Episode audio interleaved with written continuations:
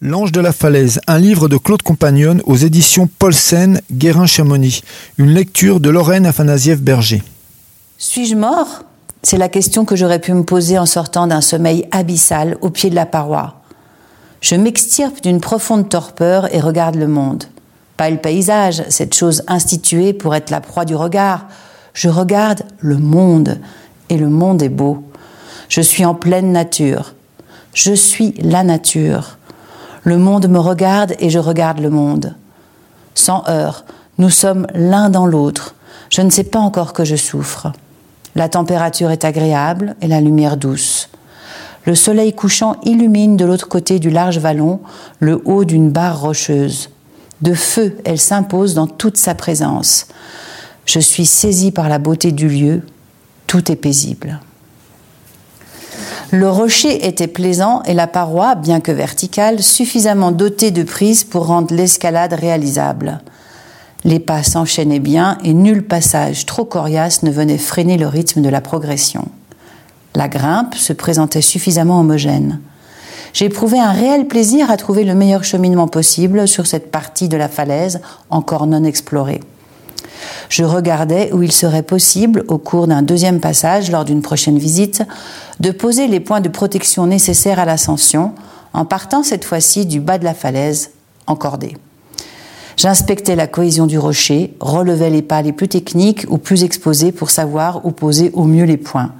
Je commençais à envisager le parcours sur cette centaine de mètres de falaise bien que sa partie basse, sur ses 20 premiers mètres, la paroi soit assez délitée, ce qui avait dû freiner son exploitation pour l'escalade et nécessiterait une attention soutenue dans l'équipement à mettre en place. Plus haut, elle présentait des possibilités de voie intéressantes. Je grimpais ainsi une trentaine de mètres avant d'éprouver le besoin de reposer mes avant-bras fortement sollicités dans cette paroi verticale. Je basculais doucement mon poids dans le baudrier pour pouvoir relâcher la tension dans mes bras. La corde ne me retint pas. Je m'assis dans le vide et chutais.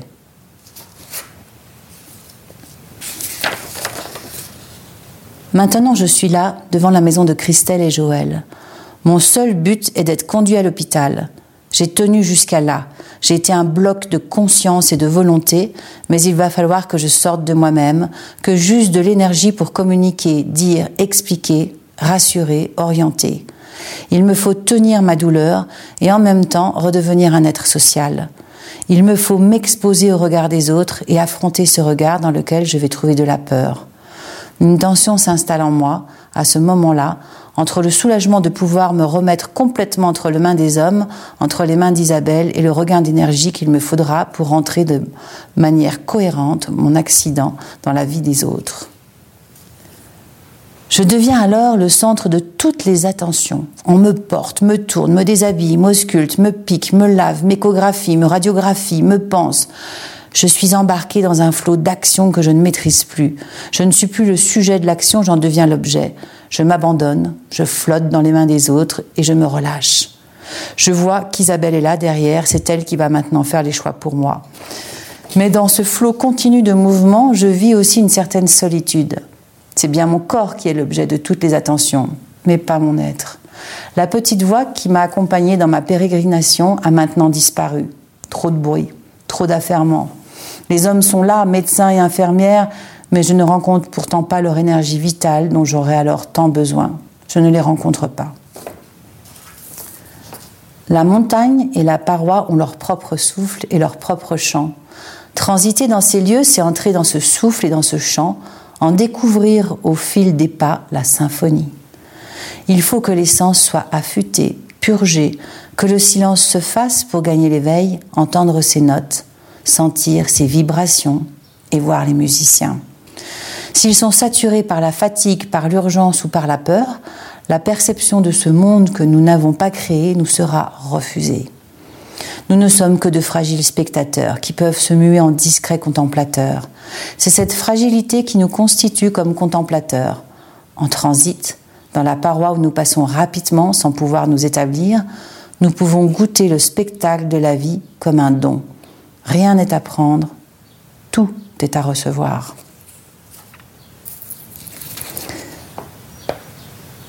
Il a pour toi donné ordre à ses anges de te garder en toutes tes voies. Eux sur leurs mains te porteront afin qu'à la pierre ton pied ne heurte. Ces mots du psaume 90 que j'ai appris à chanter résonnent maintenant à mon oreille de manière étrange. Mon pied a heurté la pierre. J'ai chuté et j'ai été porté vivant au sol. Bien sûr, le dire ainsi est complètement aberrant. Qu'est-ce qui ferait que certains chutants soient portés et d'autres pas? Quelle différence scandaleuse entre les hommes Si c'est à la valeur du bonhomme, je comprends encore moins. Honnêtement, je ne vois pas. Je refuse vigoureusement cette lecture mystique des choses profondément déstabilisantes. Mais je ne peux m'affranchir d'une lecture spirituelle. Il me faut reconnaître que j'aurais dû être mort et que je suis vivant. D'où vient cette accumulation de faits improbables qui n'a pas retranché le souffle de mon corps? Est-ce un simple alignement d'éléments du hasard? Même s'il s'agit d'un tel alignement, pourquoi en ai-je bénéficié? Je suis confronté à la question de ma non-mort face à cette probabilité si massive de perdre la vie dans une telle situation. Suis-je heureux d'être en vie? Bien évidemment. Cette vie que j'ai reçue est restée en moi, le fil n'a pas été coupé. Je n'ai pas laissé Isabelle et Luce seules. Je n'ai pas abandonné mes parents et le reste de ma famille, les broyant dans un chagrin et une douleur sans nom. Des anges m'ont-ils gardé dans ma chute? La question peut bien sûr paraître ridicule, même pour un croyant. Qu'est-ce qui ferait que Dieu intervienne dans le pataquès dans lequel je me serais volontairement mis?